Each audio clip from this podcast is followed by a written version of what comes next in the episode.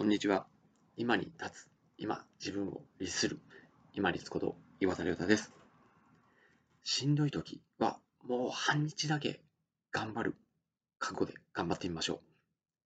前回、しんどい時、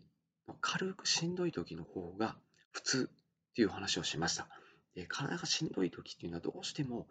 自分の体がしんどいっていうところに意識が向いてしまいすぎなんですよね。それを、じゃああともう一日、もしくはあとはもう半日だけ頑張ってみようっていうふうに意識を変えてみると、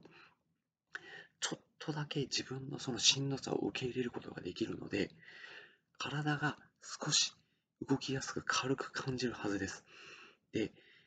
もうあと半日頑張ろうと思ってスッと動き始めると、意外にそのしんどさっていうのが頭から意識から抜けてですね、で、目の前のことに集中できるようになります。この作業興奮、目の前の集中が高まって作業興奮が出てくると、さっきまでしんどかったのが、それほどしんどく感じなくなる。そして意識がそれていくので、体がしんどい時、そして気持ちが少しこう下り坂の時は、よし、あともう半日だけ頑張ってみようっていうふうに自分をちょっとだけ奮い立たして、ぐっと動いてみましょう。ボーリングの球も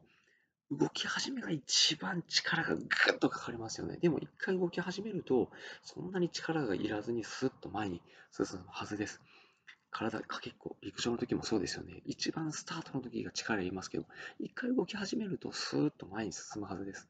あと、もう半日だけ頑張ってみよう。この意識で